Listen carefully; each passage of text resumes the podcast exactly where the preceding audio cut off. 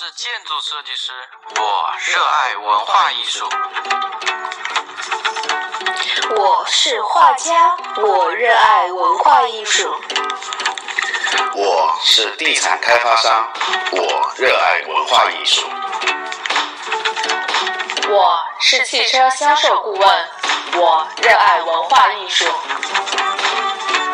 我是自由职业者，我热爱文化艺术。不管你来自什么行业，从事什么样的工作，只要你热爱生活、热爱文化与艺术，是一名充满创意、勇于实践、乐于分享的同行者，在荔枝广播 FM 五七三九二一频道，让小鹿带你开启一段不一样的新印象文化之旅。让激情点燃梦想，让自信伴我们一路前行。我是好的，非常欢迎大家哈来到我们今天的 FM 五七三九二幺新印象文化之旅节目当中。啊，今天呢，这个节目头放的有点这个唐突啊，因为的确是也有一段时间没有跟大家见面了。啊，同样的，因为最近呢，大家这个各自啊。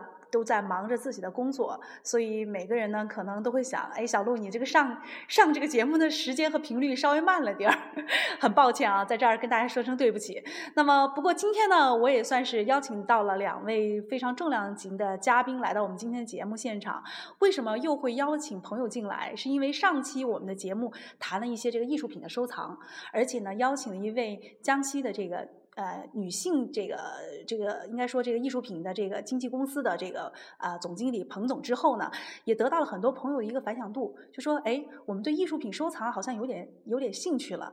那么今天的话呢，呃，我还是想按照这个风格一直延续下去，就是希望能够在这种交谈的过程中，能够让大家能获悉一些跟市场、跟经济、跟我们生活当中相关联的一些啊信息出来。所以这一次呢，我们邀请了两位重量。级的嘉宾呢，一位是来自于华东九江国际汽车文化城的营销总监啊，王生泽，王总，欢迎你。好，大家好。好，给大家打了一声招呼哈。好，另外呢，我们邀请到的一位朋友呢，是来自于长安福特江陵海外九江江峰 4S 店的总经理刘烨，刘总，你好。大家好。好的，都是 两位超级帅哥来到我们今天的这个呃现场。因为我跟他讲，我说这个自媒体，它虽然是自媒体，但是好像这个形式上还是比较特殊，因为它是不允许出错的。我们只是一次路过就路过了，所以是一次有点像这个现场直播的这种感觉，就是没办法后期制作了，所以错了就错了。就是我们说这个啊，人生就是不完美嘛，因为不完美，所以我们才完美嘛，所以。我们要追求完美啊，就像维纳斯一样，因为她不完美，所以她永远是完美的女神。同样的，我们也希望我们今天这趟节目呢，给大家传递的是一种啊，大家比较感兴趣的一个信息啊。但今天谈什么呢？大家看到我们今天这个信息的这个有点偏向什么偏向？就是我们邀请到的这个嘉宾啊，他们都是跟汽车相关联的这种。啊，从业人员。啊，一个是汽车城的这个经营者，另外呢是啊我们汽车品牌的这个经营者，所以呢这两位重量级的嘉宾呢都是跟汽车相关联的呃从业者，所以我们今天想谈一个问题，就是新常态下的汽车业的发展。大家一谈到这个问题，就有一点点小小的这个 怎么说，有点忧伤哈，因为最近这个市场不是很好啊。王总，你是不是炒股了？我看你这个这个状态有点不太对对劲啊。我是看到这个股票天天飘绿，担心大家。但大家都说都已经成韭菜了，是吧？是吗？那个刘总是不是也也最近也有点？我暂时还没有深入进去。好，没深入那是最好了。那其实我们在谈是一个时下的一个热门的一个话题，就说大家都是在这一轮的这个股市当中，大家发现就是中国的这个股市存在这个股灾了，就股灾来了，从来都没有看到过这种海啸爆发的这种状态。那么。这个之后呢，很多人就说不好意思，就前段时间收了一个朋友的微信，也是我在同济的一个同学，他这个 六百万进去，然后一平仓，因为现在不是可以做那个期指杠杆嘛，对吧？他一比五的杠杆进去之后的话，他说他一平仓之后，最后就是只剩一十九万出来，那很明显就是从一个标标准准的中产阶级，一下子就变成一个老百姓了。所以这一次之后呢，的确是给中国的这个财富做了一个重新分配。那么因为这种重新的分配之后的话呢，肯定对我们的消费会有一定的影响。所以我们看这个宏观面啊，一直都是不是那么很让人很很乐观。那么首先就是消费力迅猛减少。啊，我曾经有一个朋友，他跟我讲，他说他是做那个古玩字画的，他说现在都没人到他那儿去看那个看古玩字画，都去喝茶了，谈的都是股市，然后也没人去买字画，也没人去买一些这个古玩产品。那为什么会出现这种情况？其实就是说明消费力已经在大大的萎缩，那么也说明我们这个消费市场已经开始突变，大家也发现企业的转型已经是迫在眉睫。那么。这都是我们说的一些不是很好的一些环境。那我所以我也想听听大家，就是说在现在这一轮的行业当中出现了哪些问题？我我们也想知道汽车行业里又出了哪些问题。那么刘总，你是在销售的最前沿，我相信大家对这个长安福特汽车应该是应该说中级车里的还算是非常不错的车车型了。那这种车在市场上现在目前包括你们的销量，你能不能也跟我们来简单的？这个介绍一下和说明一下啊。好，OK，那个刚刚小陆也在聊，就是股市的一个问题。其实现在汽车产业的话，现在也逐渐进入一个低迷状态。呃，主要有几个方面。第一个方面就是刚刚小陆说了，股市。股市，我个人觉得，不管它是好的情况下，或者是不好的情况下，对于我们汽车产业都是有很大的影响。这样。嗯。呃，第二个方面主要就是因为主机厂。主机厂现在产能是非常非常大，嗯，呃，有点产能过剩。对，你从一个数据来看，在二零一四年，我们长安福特的呃产能是八十万辆，嗯，但是到今年一五年的他们的计划是确定到了一百一十万辆，哎呀，所以这个增长是相当快，嗯，但是随着目前现在我们国家的这种市场经济，说实话放缓，确实对于这种产能过剩就已经凸显出来了。嗯嗯，其实我有一些数据可以跟大家分享一下啊。呃，在九江地区，呃，我们通过公安部获取的一个信息，在二零一四年一月份到五月份，乘用车的上牌数是在一万七千台车左右。嗯。呃，但是到了二零一五年一月份到五月份，它的上牌数在两万一千一百多台车。嗯。从这个数据看，大家可能会觉得很惊讶，诶，增长了。嗯。说明这个汽车市场好了。对啊。呃，确实是同比去年增长是百分之二十三点五九，嗯，但是我们再看一些细项数据，二零一四年五月份单月的乘用车的上牌数是两千八百二十三台，嗯，二零一五年五月份的乘用车上牌数是两千六百零六台，嗯，同比的话是下浮了七点六九个点百分点，嗯，所以说其实很简单，汽车市场现在已经是在没有原来我们的一二年、一三年、一四年。都是百分之十五、百分之二十的增长，现在已经开始可能就是百分之五到百分之六的这种微增长，所以现在这种情况现在是目前汽车产业的现状。也就是说，其实它是有一点是两头都不讨好的这种状态。第一头呢，就是厂家这个产能一个劲的在扩大生产，所以呢，这种库存的压力是不断的增高。另外一头呢，就是消费者也不卖账了，他慢慢的这个这个购买力也在下降，而且他的需求也在下降。因为就像我们说的，这个汽车它毕竟属于一种耐用品，它不是说像服装一样，可能像女生一样的一个月可以买一件衣服无所谓，反正你用完还没用完，反正你可以再买，对吧？它这这这种东西，你最起码一辆车，你最起码寿命你要用十年吧？你不能说买了一辆车，我又买一辆车，买了一辆车我又买一辆车，对吧？你你再富裕也不能富裕到这个程度，说你每年都去买一辆车，所以它一定会有一个下降的一个趋势。所以这也就是两头都在挤压这个市场，所以生存压力上就可能会有一些，就是明显感受到东溢的那种感觉，对吧？而且现在对于我们来说，就是我们汽车 4S 店商家来说。最大的就是因为库存爆库，导致最大的就是财务成本的问题。哦，我好像在上海也听有朋友说，宝马的车就是我我甩卖我我我五折六折，然后那个奔驰说啊我我也我也我也七折也八折，就是大家互相都在都在比什么，看谁比我惨，你知道吗？现在其实我们在九江走访的这个百分之八十的这个汽车经销商。都面临着倒挂的一个问题，啊就是库存压力非常大，嗯但是呢又必须银行的压力压力也很大嗯，它必须要把车给销出去，嗯就产生了倒挂。嗯那么在这个过程中，很多这个经销商就感觉这个日子苦不堪言，嗯很多也有一些经销商呢，可能嗯也有传闻嘛，是跑路了嘛，嗯呃法院也把店给拍了嘛，啊所以这种现象都会有。嗯因为现在新常态这种经济下，肯定就是因为第一个产能过剩，第二个消费消费力紧缩，嗯收缩之后，那么这在汽车经销商这块儿嗯，他的承担的压力就更大了，嗯因为他是汽车厂家的脚嘛，嗯对不对？如果说脚都断了，那汽车厂家就走不动了嘛。嗯，我记得哈，王总他以前是做地产的，他现在呢就是做汽车地产了，所以他对汽车现在也慢慢的、逐步的也熟悉起来啊。对，那他也经常跑一线，经常就是到这个各大这个汽车 4S 店的经销商那儿去拜访一些客户，就说需要招商，所以他对这些客户也比较了解他们目前的一个状态。大家的感觉就是说，现在生存压力都很大。然后呢，这个消费力呢又不是那么很足，所以导致现在经销商的日子都比较难过。那么在这种新常态之下啊，我们于是乎就要探讨了，这这个日子不好过了。就像以前说房地产都是吃肉的年代，你明白吗？就不管你房子卖的这个设计的怎么样，不管你房子建的怎么样，只要是房子，就有人在排队，都能卖出去。现在不一样了，就是好房子也没人要了。那所以现在的道理也是一样，就是汽车也存在这个问题，就是不是说你是汽车你就卖得出去，一定要。拼是什么呢？拼了你自己自身的这种企业的经营能力了。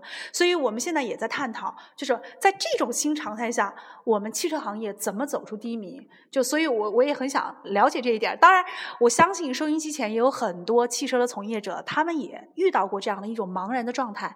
所以，我也想请请刘总啊，因为我看你也是啊，应该说怎么说呢？就是年轻有为，而且思思路也是比较比较清晰的。所以，我也想了解一下，就是你们长安福特在这个应该说新常态下，准备怎么去打这个这个中间战，怎么去打这个保卫战？OK，嗯。呃，首先第一个的话，就是说我们还是根据，因为长安福特，嗯。说实话，呃，福特的话，它成立为距今应该有一百多年历史了。嗯。说实话，一百年的话，它经历了这个风雨，比如说我们说零八年的美国的金融危机，嗯。呃，三大巨头，嗯。通用、嗯。克莱斯勒、福特，嗯目前只有福特是在存活的，嗯说明它还是有它的优秀的一些东西的。对，呃，所以工厂我们的主机厂也意识到这些问题，所以在今年一五年，它会不断的推出一些新品，嗯比如我们说的全新的大七座锐界，嗯包括我们的全新福克斯。全新福克斯这一块我要重点讲一下，嗯因为福克斯现在目前在中国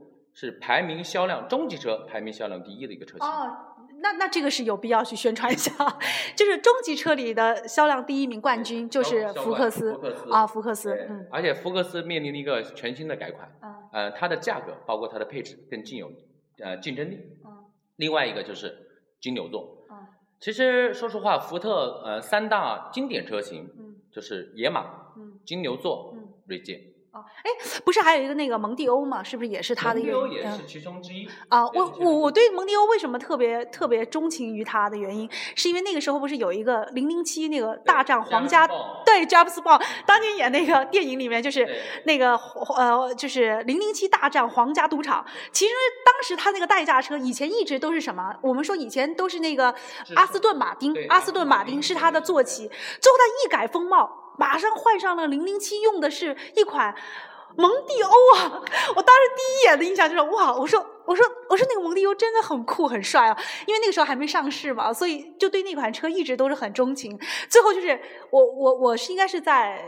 很多很多年前，就是后来就是买了一辆这个蒙迪欧的车，就是，哎，也算是我跻身到买了一辆这个中级的车的时候，是我第一辆这个这个蒙迪欧车，所以我觉得一直都还不错，那个车的感觉还是很好的，嗯所以，因为还有一个，我就是我们聊一下这个编外话。其实阿斯顿马丁其实隶属于福特集团，哦，好的，这也给大家做了一个，呃，应该说汽车品牌的一个这个 一个一个普及啊，就是阿斯顿马丁最后是被福特给收购了，还有包括还有野马，你刚刚说这个品牌野马，野马是福特最经典的一款车系。嗯呃，我在去年四月份的时候去过美国。嗯其实，在美国本土的话，嗯比如我们说的野马，嗯包括它的探险者和锐界，嗯其实是在美国，它是属于一个全民消费车。哦，所以说实话，就是说福特的品牌确实还是没有什么很大问题的，嗯而且是说，呃，福特说实话，从二零一三年到二零一四年，它的市占率包括它的销量，绝对是百分之三十以上的成长成比的增长。所以公呃主机厂的话，也针对于我们一五年这种呃就是这种经济环境情况下，也不断推出一款对这个市场有一些竞争力的车型。哦，所以这些车型就是说，第一个我们有车了，对，第二个我们有产呃，第一个我们有产品了，嗯第二个我们就该我们怎么去做了。哦。其实那那你刚才其实，在表述的意思啊，我想插一下，就是，呃，因为消费者也就包括我们的这个听众啊，里面肯定有很多这个汽车的爱好者，他们可能会在想，哦，原来福特的汽车它的品牌知名度是这么高的，大家都知道福特嘛，美国汽车，应该说汽车品牌里面呢，就是最有代表性的一个一个品牌，百年汽车品牌，世界上的百年汽车好像也就只有四个，其中那个福特就是其中之一，所以福特汽车应该说在我们。国人的心目中，就中国人的心目中，其实是很根深蒂固的。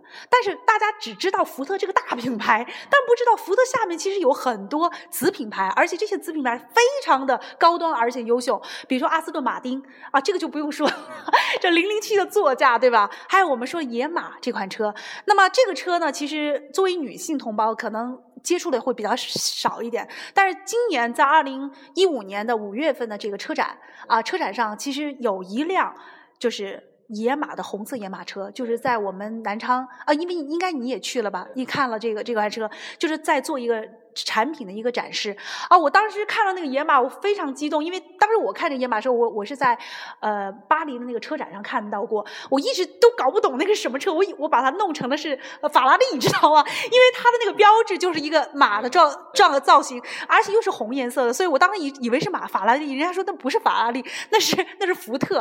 后来我就一直觉得这款车真的很特别，所以我印象很深刻。那后来回国以后，就是就是看了，就是这一次看了这个车展，而且看到这这辆车，哇，我当时很激动，然后进去了感受了一下，特别漂亮，而且价格很便宜。就是呃三十九万到七十万之间。哦，你听那边说的是每个人呃 人民币，人民币，人民币，就是三十九万到这个呃，应该是三十九万三十九万九千八啊、到到七十万之间啊就是因为它有一款六点二高配的，那那我们不往那个上头去说啊，就说如果你想拥有一辆野马的汽车，其实它可以让你从三十九万九千八，也就是四十万不到的价格，可以让你拥有一辆如此。外形非常酷，而且这个完全是那种欧洲的那种欧美的那种，就是哎轿跑车型，你可以拥有一辆这样的车。所以对于很多喜欢玩车一族的，尤其是比较爱酷一族的这样的一些潮人，我觉得是一款非常值得推荐的一款车型啊。嗯，就好像野马汽车在国内也好像没有这个嗯，真的有这种经销店吗？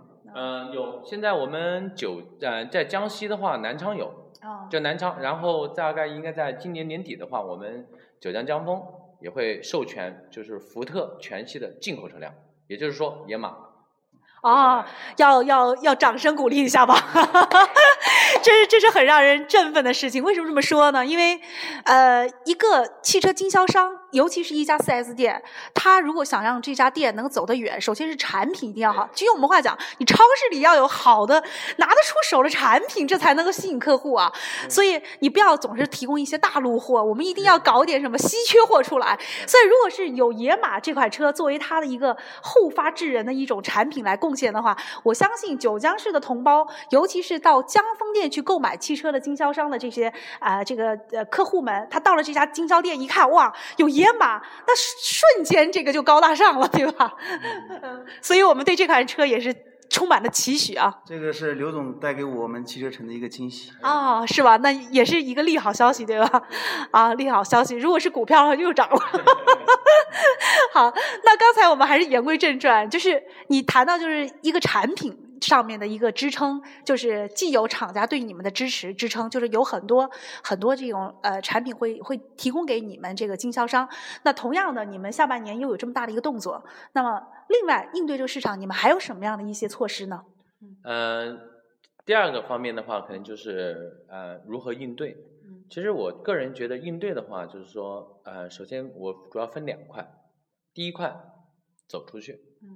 嗯嗯，说实话，我们长安福特经历了一三年和一四年那种辉煌的时候，说实话，那个时候不愁卖车，嗯都是客户到店里面来，哎，都抢车的。哦呃，但是从一五年的话，我们，哎，从说实话，心情确实比较失落。嗯呃，现在就没有这种现象出生，呃，出现了。嗯但是我们现在可能要迅速改变这种状态，嗯所以我们觉得是走出去嗯。何为走出去？嗯其实走出去的话，就是说把我们福特的品牌，嗯包括我们九江江峰的这种服务，嗯直接跟客户面对面去。嗯比如说我们的呃定期的一些呃，比如说厂矿企业啊，包括华东汽车城这附近的厂有很多厂矿企业嘛，工业园区对工业园区，我们都以都都会去定点就去做展示，哦定点去展示。嗯第二个方面就是说，我们会针对于华东汽车城这附近的所有我们的福特的保有客户，嗯。我们会亲自上门进行免费检测。哎 呦，你听了啊，这个这个汽车经销商都干到今天这一步了，实在是很不容易啊。那你说怎我们说怎么才叫做用心打动人啊？这这就是叫用心打动人，就是你不来没关系，我上门服务，你看了没有？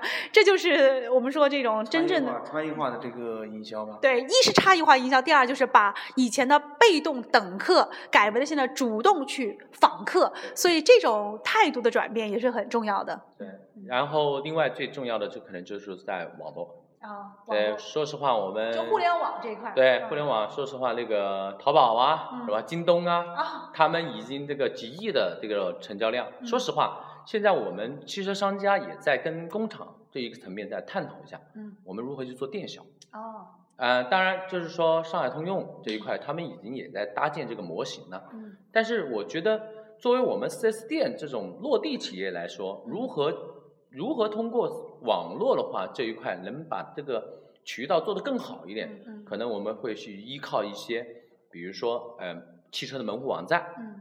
然后进行一个协调，嗯。这样的话能让客户直接在网上能看到车，嗯。在网上谈价，嗯。网上下单嗯，OK 到 4S 店提车。嗯。刘总，其实你谈到这个问题，其实我一直针对汽车城这块儿，华东汽车城，我们一直我在心里有一这样的一个想法。其实这个想法，我相信就说，呃，对于过去的汽车城呢，就是说经经销商进来，呃，活得好不好，呃，赚了钱没赚钱跟我没关系。嗯但是华东汽车城，我们秉持的一个一个理念就是什么？呃，商家进来了，我们要如何让商家享受到我们华东汽车城的一个嗯安商服务？嗯那么，其实，在我未来的一年或者两年之内，我有一个很大胆的一个想法，嗯就说华东汽车城我们要做电销品牌，嗯电销品牌嗯怎么来做呢？嗯其实说，其实这就是一个整合资源的一个时代。嗯我们作为一个，打个比方吧，我们是一个筐，嗯。那么筐里面有好多的鸡蛋，嗯。那么我们怎么让更多的人来看到我们筐里的鸡蛋？嗯。就是我们这个筐的这个平台，嗯。我们来该该怎么来做？嗯。我们做这个平台的最大的一个作用是什么？嗯。其实是为了服务于更多的这个经销商，在我汽车城的更多经销商能够获得一个更好的一个这个销售平台，这是我们做的一个做的一个一个很大很长远的一个构想。嗯这也是我一直秉持的一个想法，就是想一步一步，我其实是每进一户，到我到时候我这个形成规模，那我这个平台建起来，大家都可以充分的来利用我这个平台，嗯然后在这上面你可以跳舞，你也可以唱歌，怎么样都可以。嗯所以说，对于华东汽车城来说，我们不光光是把这个招商招出去、招进来，嗯更重要的还是其实还是要把这个如何让商家在这里能够很好的生存下去。好，刚才其实我们在谈一个观点，其实这个观点都是围绕一个互联网加这个观点来走的。呃，刘总呢可能讲的更具体了一些，就是说在这个。新常态之下，我们要借助互联网这个媒体，然后呢，把我们这个销售的维度给打开来。以前可能我们的维度就是对客户这个维度，而且我们的这个维度还只是在店里这个维度，就是在 4S 店这个维度。现在不一样了，我们可以通过互联网这种立体的维度，可以创造一个多元化的空间。可能我们用淘宝也好，我们用其他电商也好，要打开这种销售的渠道，让更多的客户通过这种多维的空间来吸引到。我们这个店里来来购买汽车，来获得更大的、更多的一些大数据啊。我们说大数据嘛，就客户的大数据。那么王总后来呢，他的补充就是说，呃，我们是一家汽车汽车城的经营者，汽车城的经营者和汽车 4S 店的经营者，其实有一些不同的地方，就在于他其实更大的是要把这些汽车 4S 店的网络在他的群体当中，他的客户其实就是你们。其实就是你们福特这种经销商，对吧？那么他除了是你们是他的客户之外，他还有大众消费群体也是他的客户。那他现在就是说，我要去自己做平台，我要做成。不能说像阿里巴巴嘛，最起码我要往阿里巴巴那个方向去努力，就是我要做一个类似于像阿里巴巴这样的一个平台。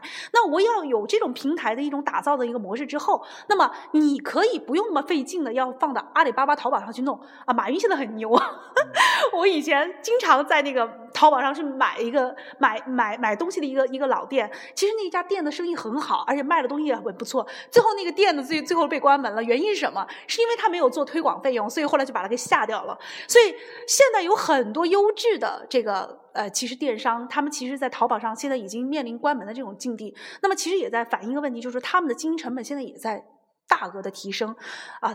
当然，我不知道说这个话，淘宝的马云会不会 会不会觉得就是对我有意见啊？就是当然，我们是自媒体，我不管那么多。就是说到底是什么？就是他没有考虑到，其实中小微企业他们其实有很多生存上的一些压力。其实以前为什么要到淘宝上去买东西？是因为淘宝上的成本是最低的。现在反过头来，淘宝的成本并不便宜了，反而它提升了它的一个一个消费的成本，所以导致很多的中小微企业最后他就离开了淘宝。那现在不一样了，我们汽车城。他可以去做一个这样的平台，甚至一是一是免费服务平台。那我们如果先把这个免费服务平台搭建起来，那所有的经销商和大众平大众的一些用户，你们都可以在这里面来进行交易，都可以在这里面来进行一些互动和数据的一些联络。那其实我们就是把这个平台就可以做到一个很好的公益化了。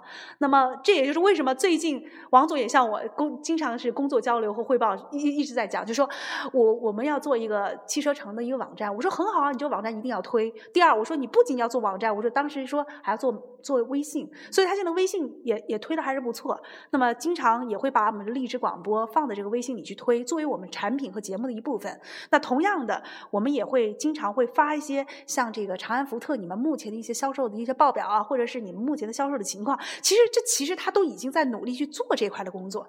所以刚才两个人其实说的已经越来越近了，就是我们其实都在做一个大的平台。其实都是在跟互联网加这个逻辑思维是不断的吻合的，所以这是我们 一直也在努力的一个方向。好，另外刘总这一块还有还有一些什么样的一些举措呢？呃，除了这三块的话，另外最最呃最后最重要的一块就是说，刚刚就是说呃王总刚刚提到的话，就是整合资源。嗯，其实这就是整合资源。其实作为我们来说。我们一个 4S 店去喊的声音很小，嗯，如果我们能形成一个整体的，比如说跟华东汽车城很多商家一起，包括华东汽车城带着我们一起去喊，可能这个声音就会更大一些。哦，说到就是一个集群效应，对，所以为什么说现在招商是最重要的？那么除了长安福特之外，我们现在有别克、雪佛兰也即将要。开业了，那么我们希望华东汽车城有更多的商家都能落户在这儿。如果落户的这种公司越多，它的品牌越多，那么这个集群效益的这种能量就越大。我们一直在谈一加一不是等于二，一加一一定是大于二。如果一加一都等于二，我们没有必要去做这个一加一的公式，对不对？我们一定要把这个一加一大于二的效应把它发挥出来，只有这样才能体现出我们去做这件事情的一个价值的一个存在度，对吧？所以今天我们也是在谈这个问题，就是说我们。我们未来的方向就是，我们要尽量把这个平台给做好、做大，而且也需要尽快有更多的商家来落户到这儿，我们共同喊出行业的声音。就我们这个平台，呃，嗯，我们现在秉持的一个叫做嗯创业平台，啊，创业平台，对，嗯创业平台。嗯因为呃，为什么要做安商政策？嗯其实就是在做差异化的营销，对，就是希望更多的人能跟我们志同道合的一起来嗯做一个新型的一个汽车文化城。嗯那么我们在这个汽车文化城呢，也是江西第一家拥有一个汽车文化体验馆。嗯在这个体验馆里边呢嗯，可能有一些这个汽车方面的历史、人文嗯，包括科技的一些嗯所有的一些这种呃展品展项嗯，让大家来到这里来有充分的一种就是就是等于说从汽车的没有没有汽车的那个时代，到有汽车到很高的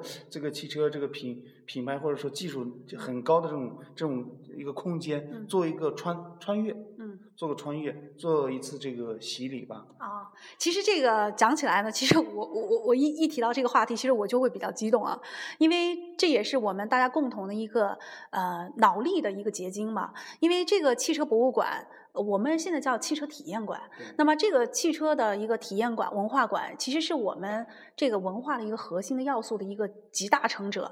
那么当时我们想在做这个东西的时候，其实是我当时是到意大利米兰，在意大利米兰看了他们那个双年展，然后他那个双年展里面正好就有个汽车博物馆，哎呦，这个汽车博物馆里面那些动漫的效果特太好了，最后我就把他所有的视频全部拍下来，而且跟我后来同行的就是我一个同同济呃同济呃这个 EMBA 的这个同学，她呢也是一个优秀的女设计师李宁，那么我也很感谢她，她就是腾讯马化腾的御用设计师，就是他们那个办公大楼的整个设计和包括他自己的那个办公区的设计都是她来做的，她也非常有才华。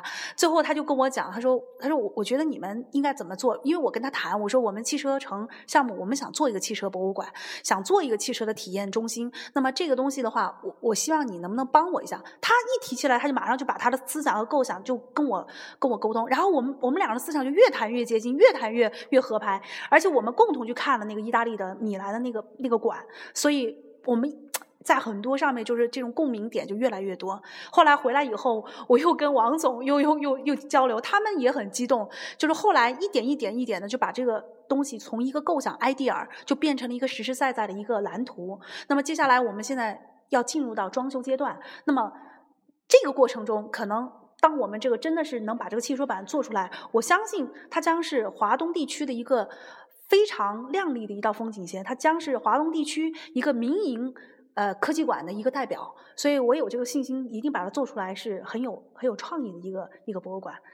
所以，所以这个如果它能起来的话，其实也是在增加我们汽车城的一个附加值，就是以后我们这儿免费对外开放，那么大家可以来。先买车之前，先先来看一下汽车馆，呃，对对，先先看一下汽车博物馆，然后看完汽车博物馆以后，同志们你们再来买车，然后再来看看福特的汽车，看看福特的文化。当然，我们在我们的汽车博物馆里面，可能也会有一些关于福特的一些介绍。那这这样的话呢，就是有一个相互的吻合，那么大家就会觉得从一个文化的一个构想，然后到一个产品的一个购买，其实这个过程是要经历一个很长的一个过程。那么也有。有人说，其实一个民族的发展最重要的就是它的科技馆或者它的文化馆或者博物馆到底它的普及率达到多少？其实这个东西是需要慢慢去根植于心的一种润物细无声的一种作用的。所以这种工作我们都在做，我们在推进，所以当地政府对我们也很支持。所以我们也相信这将是九江城东港地区的一个标杆性的一个呃一个作品。所以我们也很期待这个作品能早日出现。啊、那我们还想听一下，就是刘总。就是对于未来的发展，你们是怎么去呃构想？然后对于未来，你们有怎样的一些期许啊？嗯，其实我从二零零三年开始就从事汽车产业，啊、呃，现在已应该也有十多年了。哦，老汽车人。呃，呃，只能汽车十年，我是地产十年。呃，只能说是一个老的销售顾问吧。啊。但是我说实话，我对汽车，因为汽车毕竟是朝阳产业。嗯。呃，而且随着说实话，经济虽然现在放缓了，但是经济还是在增长。嗯。呃，原来从一个家庭一台车，可能现在变成了一个家庭两台车、三台车。嗯。其实汽车这个市场，因为我从二零一三年一直到现在二零一五年，嗯、这十二年当中，汽车的它的变化，它永远是一个波浪线。对。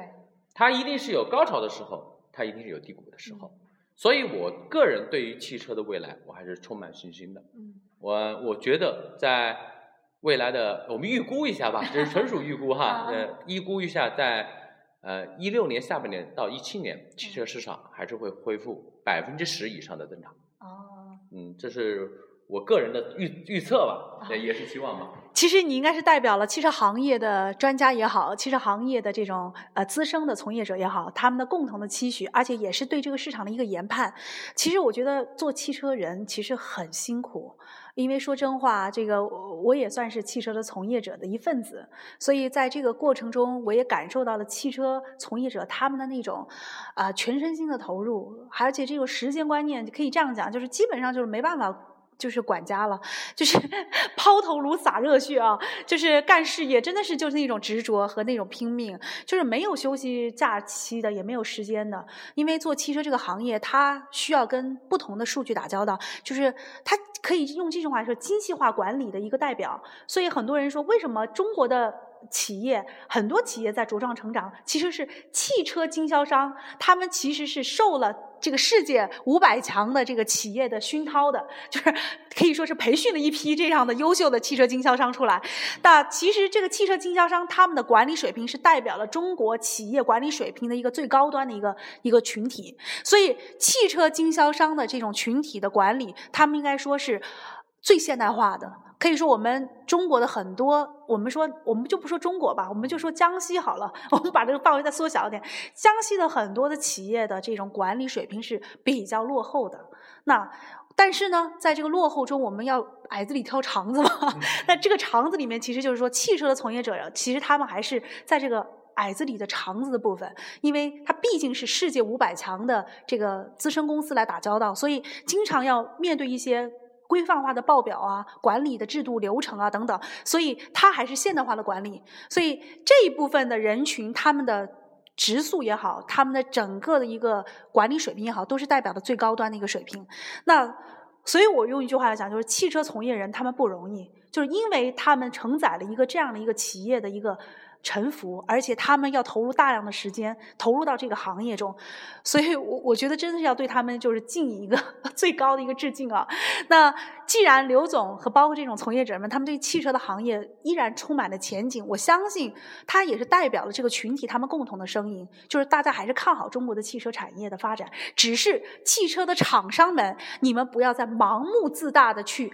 扩大生产，对吧？应该是要有的放矢，或者是按照市场的调节去调节你们的生产量，不要是一味的去把这种所有的库存压给经销商，对吧？我觉得这个是很重要的，就是你们一定要。用话讲，就说生产当中一定要能够跟市场相结合，不要盲目的拍板说我一定要怎么做怎么做，对对吧？另外的话，接下来可能公务员的购车可能马上就是车改了，所以可能也会迎来一个新的一个呃购车的高峰啊。所以，呃，刚刚小鹿提到了公务员车改这一块，嗯呃，这也将是我们下半年的呃比较重要的一个工作之一。嗯首先，我们会根据工厂进行一个沟通，嗯针对于所有九江地区的所有公务员购车这一块，出台一个特别优惠的一个政策，嗯包括他们的售后服务维修。哦也就是说，公务员买车、修车，你都会享受到很低的折扣。哦这也是我们现就是在呃现在跟工厂之间会进行一个达成一个共识，然后重点的一个项目之一。嗯其实这也是看到了一个春天的到来，就是它有潜在客户群体已经在那儿了，而且是很明显的一个客户群体。然后另外的话，就是随着整个宏观经济面的一个发展，虽然我们有点点。小小刚才啊，前面情绪上有点小小的悲观，那么可能下半年的日子会更难过。但是总体来讲，我们用一句很经典的话，就是就说，就是不是群里嘛，同学群里经常会讲，在这一轮这个大潮中经历过大风大浪、股市这个沉浮的这个股民们，你如果把这个最悲惨的股灾放在一个历史的长河去看，可能那只是一个小小的 case。那你不要觉得那是什么，也许你会一笑而过啊。这不是有首歌吗？一笑而过，你会一笑而过。那么，如果你把这个时间只放在一年或两年，可能真的是很痛苦。但如果你把它放在一个很长的时间来看，说不定。它是一个转机，我们一直在谈危机，危机有危险就会有机会，所以我们觉得就是危险中我们要求生存嘛，所以在这个过程中，我们还是能看到一些曙光和希望的。我觉得需要坚持，需要坚持。对嗯，坚持很重要。嗯嗯，呃，我曾经听过郭世平老师的一个一个讲座，嗯就说什么呢？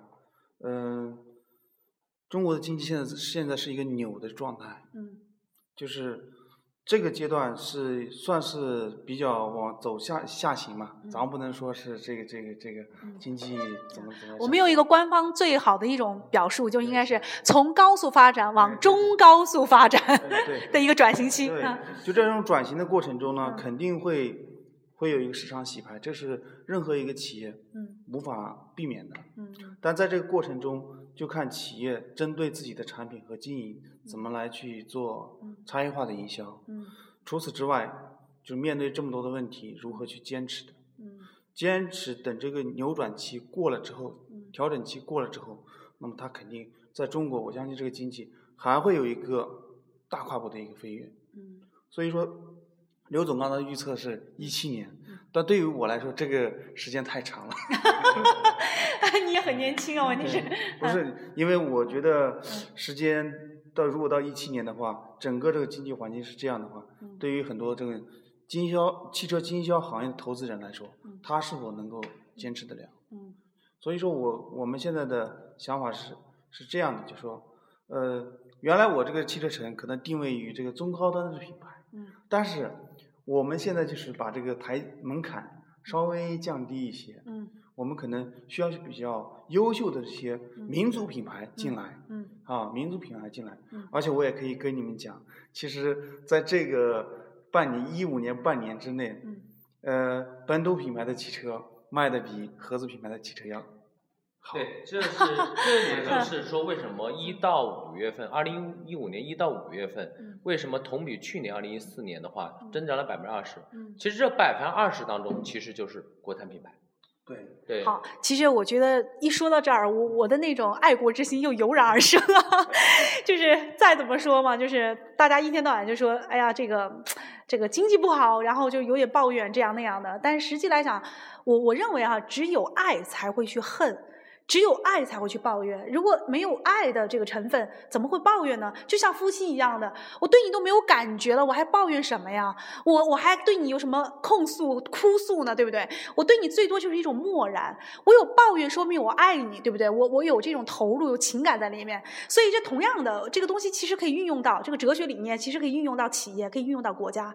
就是你对一家企业有抱怨，有有一些不满，或者你对一家国家有不满，其实，在很大程度上就是因为你爱你在意，所以你才会有这种情绪的宣泄。所以我们大家都会有这种很彷徨的过程，尤其是在二零一五年这个过程，其实都大家都挺挺难的，尤其是管理者都挺难的。所以这个时候大家都有抱怨，但是股民也有抱怨，对吧？这都有抱怨，但是这种抱怨当中，其实我们其实还是看到了，就是大家其实还是有坚守，还是有底线，还是有希望，就是大家都一直在。想着未来，我们能不能够有一个就是咸鱼翻身的那个那个过程和机会啊？所以，我还是一句话，用用哲学理念来讲，就说可能这一两年会比较难过，可是也许过了这一两年之后，我们放到一个大长河去看，也许这就是一个最低谷的。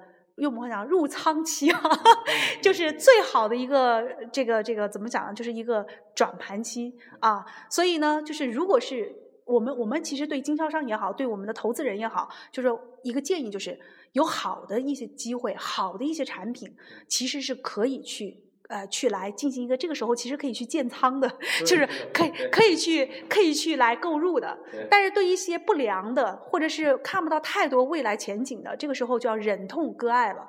那么这个时候就不要去大踏步的发展，就是捂住你的钱包，让它能够呃比较安心的，就是能够度过这个寒冬，对吧？但是如果比较好的，比如像汽车城、华东汽车城这个。投资环境也还不错，各方面的一些周边环境也很好的一些像，包括嗯，其实说实话，这一点我应该最有发言权哈。啊。就是我跟王总之间，我们说实话也可以说是搭档，啊。相互补充，很简单。